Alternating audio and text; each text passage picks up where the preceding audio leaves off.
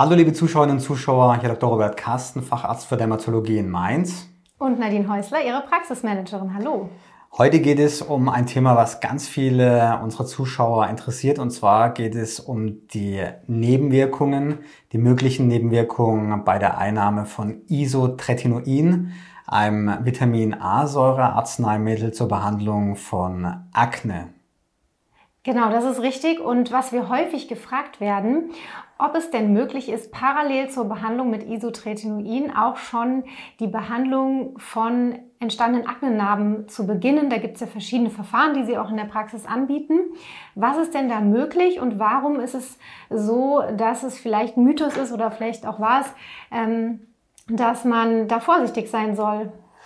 Es gab in den 80er Jahren gab es ähm, einige Fallberichte, dass es bei einer Dermabrasion, das bei einer Hautabschleifung mit einer Diamantfräse oder mit, einem, mit einer Drahtbürste, dass es da zu Narbenwucherungen gekommen ist unter einer Behandlung mit Isotretinoin.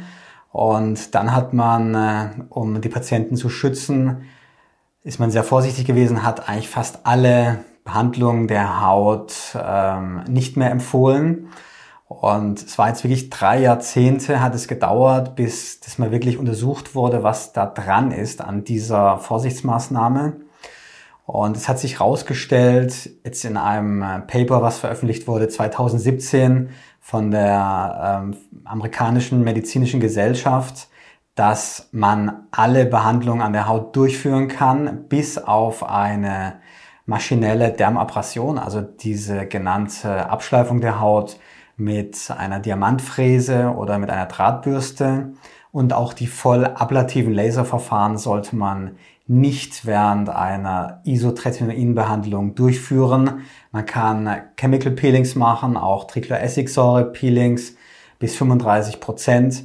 Man kann Hautoperationen machen, also Hautmalentfernungen man kann ähm, auch Laserbehandlungen machen, wenn sie nicht voll ablativ sind, also die fraktionierten Laserbehandlungen. Man kann Laser-Haarentfernungen machen und man kann auch die, die Haarentfernung mit Wachs durchführen, was ja auch einmal eine Diskussion war, aber auch das ist möglich. Wie sieht es aus mit dem Mikroneedling? Mikroneedling ist auch möglich. Äh, auch das Radiofrequenz-Mikroneedling kann zur Behandlung äh, von Aknenarben oder auch von anderen Hautveränderungen während einer Therapie mit Isotretinoin durchgeführt werden. Diabetes mellitus steht auch ähm, da häufig äh, im Gespräch. Ähm, es soll so sein, dass äh, die Behandlung mit Isotretinoin Diabetes mellitus sogar begünstigen kann oder hervorrufen kann. Ist das richtig?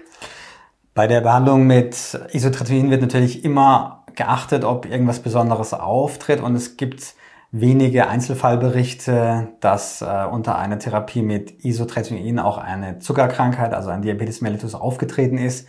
Allerdings sind die Nachweise, dass das ursächlich damit zusammenhängt, so schwach, dass es ähm, keine Rolle spielt letztendlich.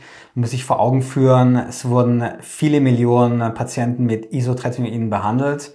In den USA wurde es mal untersucht, zwischen 2005 und 2011 waren es 1,2 Millionen Menschen nur in den USA in diesem Zeitraum und ist ja schon viel länger zugelassen. Ähm, und diese Berichte sind Einzelfallberichte und natürlich entsteht auch in der jugendlichen Zeit ein Diabetes mellitus und es muss nicht mit äh, der Isotretinoin-Einnahme zusammenhängen man kann es auch nicht ursächlich darauf zurückführen. Ganz häufig diskutiert und auch bewertet wird ja das körperliche Training, also zum Beispiel Muskeltraining. Wie sind denn da jetzt mittlerweile die wissenschaftlichen Erkenntnisse? Kann man Training machen unter einer ähm, Isotretinoin-Therapie? Isotretinoin führt zu einem erhöhten oxidativen Stress im Muskel und dadurch können die Muskelzellen kaputt gehen und eine äh, Muskelzellzerstörung einsetzen. Das zeigt sich im Blut mit einer Erhöhung der Kreatinkinase. Das ist ein Eiweiß, was im Muskel vorhanden ist. Und wenn der Muskel, die Muskelzelle kaputt geht, dann wird es äh, freigesetzt. Es gibt ganz wenige Einzelfallberichte, auch wieder hier Einzelfallberichte, dass eine massive Muskelschädigung aufgetreten ist unter einer Isotretinoin-Einnahme. Da hat man äh, dann massiv angestiegene Kreatinkinasewerte über 5000 Einheiten und man hat als anderes Warnzeichen auch Muskelschmerzen. Man fühlt sich richtig schlapp, richtig äh, malat. Man hat einen äh, gefärbten äh, bräunlich-rötlichen Urin. Das ist das Myoglobin, was dann über die Nieren ausgeschieden wird. Eine Mus Muskelzellzerfall kann deswegen gefährlich sein, weil auch der Herzmuskel betroffen sein kann und ähm, weil auch die Nieren geschädigt werden können. Man sollte vorsichtig sein, wenn man Leistungssportler ist, wenn man sehr intensiv Sport macht. Außerdem hat sich gezeigt, dass Menschen mit einer dunkleren Hautfarbe und Männer oder männliche Jugendliche eher von dieser Muskelzerstörung betroffen sind. Normalen Sport, moderat, moderaten Sport kann man machen. Wichtig ist, dass man das mit seinem verordneten Hautarzt bespricht und sagt, dass man viel Sport machen möchte oder welchen Sport man macht und wie viel man macht. Und dann können auch die Laborwerte bestimmt werden, diese Kreatinkinase. Und wenn die im Normbereich bleibt oder mäßig erhöht ist, kann man die Einnahme mit Isotretinoin in den meisten Fällen dann auch fortsetzen. Das Beobachten der Laborparameter und auch der Blutfette ist ja etwas, was in der Therapie ohnehin ähm, auch gemacht wird. Warum ist das so? Was kann sich da verändern? Warum muss man das beobachten? Die Blutfette, vor allem die Triglyceride, können ansteigen unter einer Behandlung mit Isotretinoin. Und ähm, die, das wird man beobachten. Wenn die massiv ansteigen, dann kann sich eine Bauchspeicheldrüsenentzündung ähm, oder könnte sich eine Bauchspeicheldrüsenentzündung entwickeln, eine sogenannte Pankreatitis. Ähm, die, die, der Anstieg der Blutfette hängt mit der Dosis von der Dosis ab, die man einnimmt. Wenn man das ultra niedrig dosiert einnimmt, wie wir es bei vielen unserer Patienten machen, mit 10 Milligramm pro Tag oder mal 20 Milligramm pro Tag, ist dieses Risiko auch gering. Und wenn man eine höhere Dosis einnimmt, wie diese Standarddosis 0,5 Milligramm pro Kilogramm Körpergewicht, also das heißt bei äh, 70 Kilogramm Körpergewicht 35 Milligramm beispielsweise pro Tag, und es kommt zu einem Anstieg der Blutfette, dann kann man auch die Dosis reduzieren und gucken, ob man damit schon in einen guten Bereich kommt. Es kann eine Bauchspeicheldrüsenentzündung bei jedem Medikament auftreten, als sogenannte idiopathische Pankreatitis. Und die Blutfette sind wirklich nur ganz, ganz selten ähm, ein Marker dafür, dass sich sowas anbahnt. Insofern kann man auch hier für die allermeisten Patienten Entwarnung geben.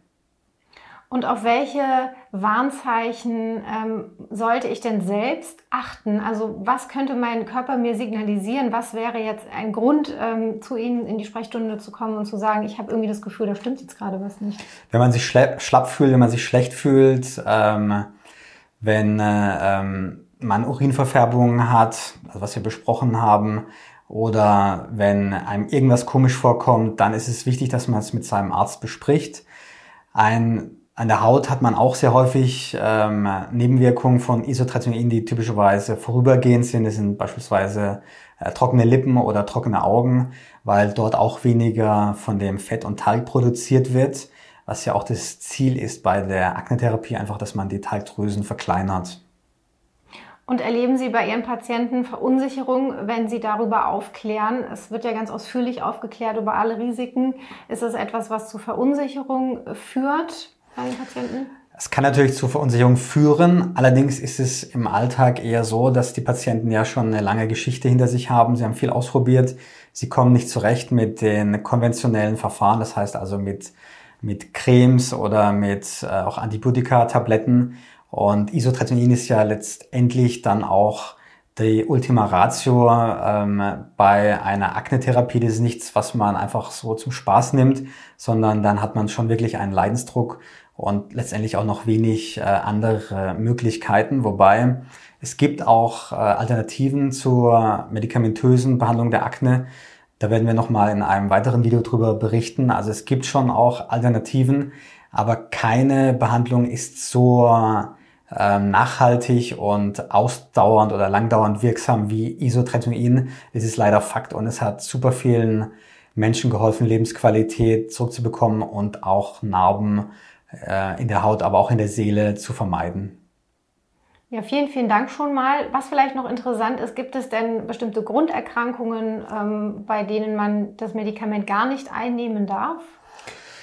Wenn äh, ähm, schon ein Diabetes mellitus besteht, wird man vorsichtig sein, wenn erhöhte Blutfettwerte bestehen. Wenn jemand unter einer Depression leidet, Da gibt's auch immer die Diskussion, ob äh, Isotretinoin vielleicht auch äh, Depressionen verstärkt oder auch äh, zu Selbstmord führen kann. Hat sich allerdings jetzt in den letzten Studien nicht als wahr herausgestellt. Aber es ist auch so, dass es natürlich ganz schwierig zu beurteilen ist, denn wenn die Haut schlecht aussieht und man sich echt mies fühlt ähm, aufgrund der Akne ähm, und dann Isotretinoin bekommt und ähm, dann quasi Depression fortbesteht oder man sie erstmalig äußert, kann es natürlich auch diesem Medikament zugeordnet werden. In meisten Fällen ist es so, dass es Isotretinoin durch die Verbesserung der Akne und die Verbesserung des Aussehens auch dann zu einer Verbesserung des Selbstwertgefühls und auch zu einer Reduktion von Depressionen führt. Ja, vielen, vielen Dank für diese tollen äh, Antworten auf die Fragen und wir freuen uns dann schon auf das nächste Video. Auch nochmal zum Thema, wenn Sie Fragen haben, gerne, wie das auch schon häufig gemacht wird, unter dem Video posten, auf Instagram, auf allen Wegen uns mitteilen und zukommen lassen. Und dann vielen, vielen Dank. Gerne. Und wichtig möchte ich noch sagen, Isotretinoin ist ein Arzneimittel, bei dem man eine therapeutische Allianz braucht. Das heißt, es ist nicht so, dass der Arzt äh, immer nur fragen muss und ähm, bohren muss, sondern es ist wichtig, dass sie auch von sich selbst aus erzählen, was ihre Ziele sind und was sie auch machen, wie viel Sport sie machen, was sie gemacht haben und was sie denken, was ihre Risikofaktoren sind. Und deswegen machen wir auch die Videos, dass sie selber informierter sind und auch besser in dieser Therapie mitarbeiten können. In diesem Sinne viele Grüße aus Mainz. Viele Grüße. Tschüss.